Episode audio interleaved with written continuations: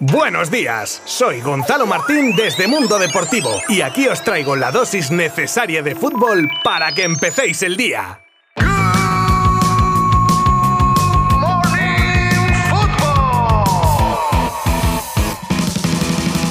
Hola, muy buenas. Jueves 14 de abril de 2022. Jueves Santo en España y festivo para muchos. Para otros que graban podcast, pues no, como se puede observar. Y tan contento de poder traeros un día más lo más destacado del mundo del fútbol, que hoy es mucho y muy contundente, voy a decir. Noche de Champions que tuvimos ayer con el pase de Liverpool y de City, que repasaremos en el inicio, sumando sonidos de protagonistas, centrados en el duelo que se vivió en la rueda de prensa post partido con el Cholo y con Guardiola, que ya os adelanto que no tiene desperdicio haremos una pequeña previa del partido de hoy del Barça contra el Eintracht y escucharemos a Xavi Hernández. Y nos volcaremos después con las noticias de hoy como el descontento de Lewandowski con el Bayern, el curioso dato de Ancelotti en Champions, la publicación del sueldo de Luis Rubiales, presidente de la Real Federación Española de Fútbol, os contamos la puerta que se le ha cerrado a Pochettino y muchas más cosas para terminar el episodio de hoy con un repaso especial sobre el mercado, modo express eso sí, ya que está la cosa movidita y eso que aún queda para que se abra la ventana de fichajes. No podéis perderos el programa de hoy os lo aseguro. Os habla Gonzalo Martín desde Mundo Deportivo. ¡Comenzamos! Vamos en primer lugar al partido que enfrentaba Liverpool y Benfica, que fue un festival de goles que terminaba en empate a 3, pero con el 1 a 3 de la ida para los de club ha sido sin duda el partido con menos emoción de toda la fase. Pero, ay amigo, el Atlético de Madrid-Manchester City lo ha compensado con creces.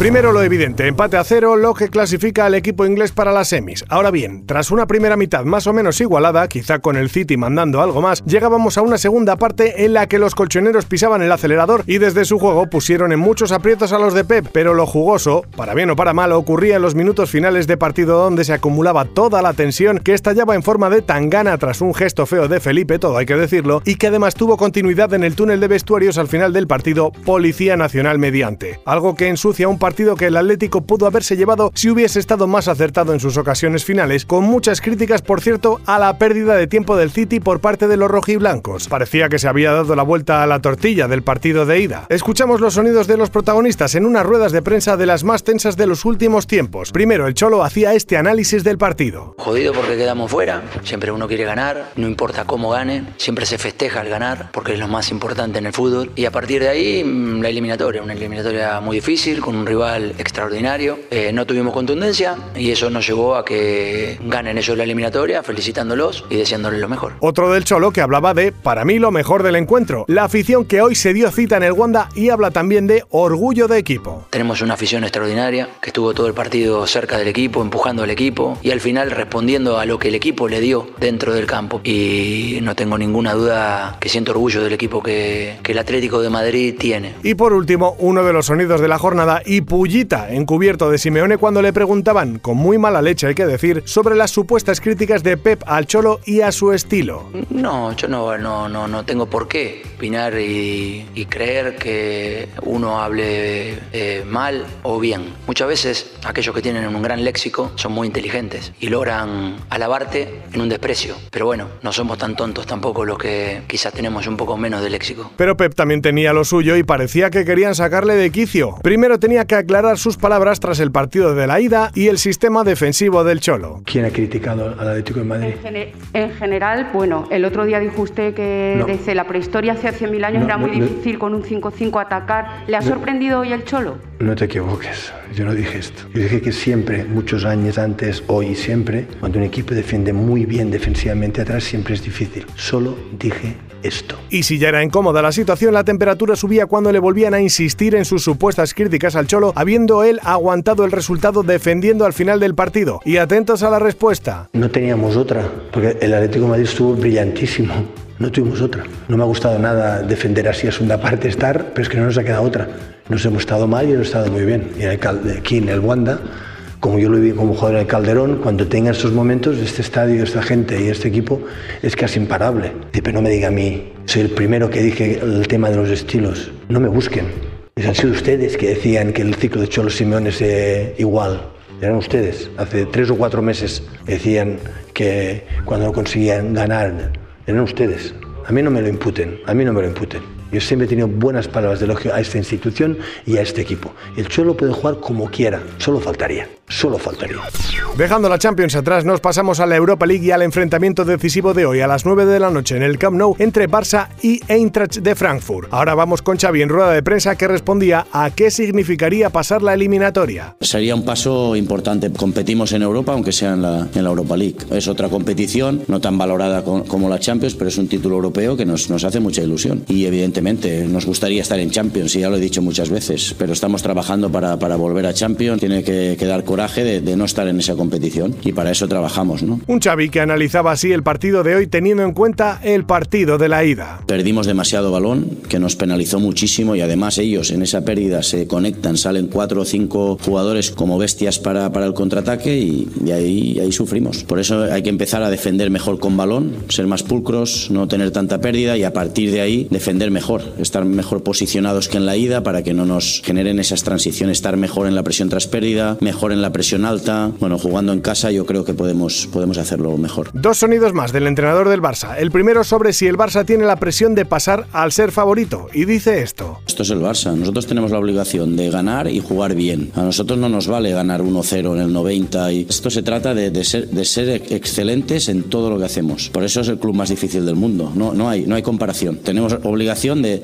de ganar jugando bien, porque así la historia nos lo ha dicho. Y terminamos con la respuesta que da el de Terrassa cuando le dicen si el Madrid tiene ventaja por no estar exigido por hacer un buen juego y que si eso le da cierta envidia. Xavi Hernández. A nosotros no, nos exige la historia del Barça, no el Madrid. Nos exige nuestra historia. Y nuestra historia desde hace prácticamente 40 años, desde que vino Johan Cruyff, pues que puso un listón. Y el listón es ganar jugando bien. También se le preguntaba a Xavi por Lewandowski del que decía que no era momento de hablar, de lo bueno que es tener a un gran profesional como Luke de Jong en la plantilla y también del regreso de Ansu Fati del que dice esperar con ganas pero sin prisa. Apuntar también que el Barça tiene para hoy hasta 5 apercibidos de sanción en el supuesto de pasar a las semis y que deberán tener mucho cuidado. Y son Piqué, Jordi Alba, Busquets, Eric García y Gaby.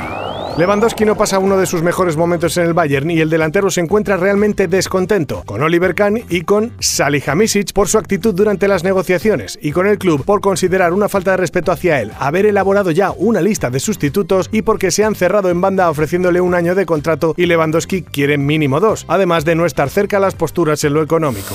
Curioso el dato de Ancelotti con el Real Madrid que os voy a desvelar ahora mismo, y es que el entrenador italiano siempre ha llegado a semifinales de Champions con los merengues en las dos etapas en las que ha estado en el club, y ya van tres ocasiones, así que parece que Ancelotti es sinónimo de semis de Champions aseguradas.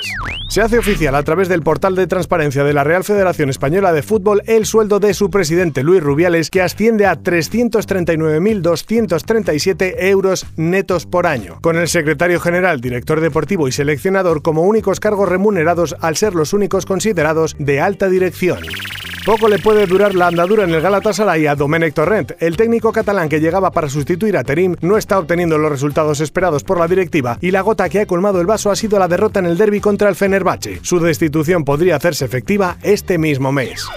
Las consecuencias de una eliminatoria de Champions tan exigente como la vivida por el Real Madrid comienza a trasladarse a la Liga y a su partido contra el Sevilla de este domingo, y es que los blancos viajan con la baja segura de Marcelo y las dudas de otros jugadores entre algodones como Mendy, Nacho y quien más preocupa, Karim Benzema.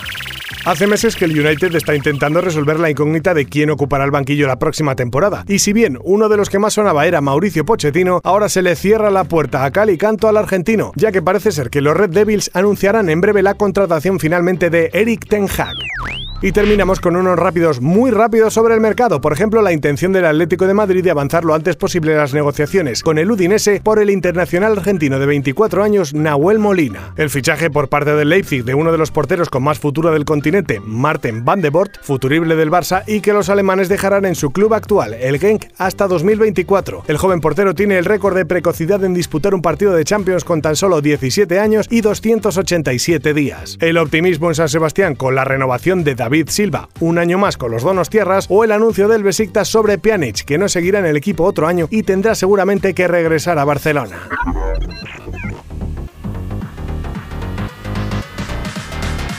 Hasta aquí llegamos en este Good Morning Football de jueves. Os recuerdo que aparte del partido del Barça, también juegan Europa League Atalanta y Leipzig y Rangers y Sporting de Braga. Y si os parecía poco, también hay partidos de Conference League entre PSV Leicester, Roma y Bodo Glimt, Slavia de Praga y Feyenoord y PAOK y Olympique de Marsella. Todos, todos, todos los podréis seguir al minuto desde mundodeportivo.com. Volvemos mañana con más. Muchas gracias de nuevo por acompañarme estos minutos. Abrazo virtual. Adiós.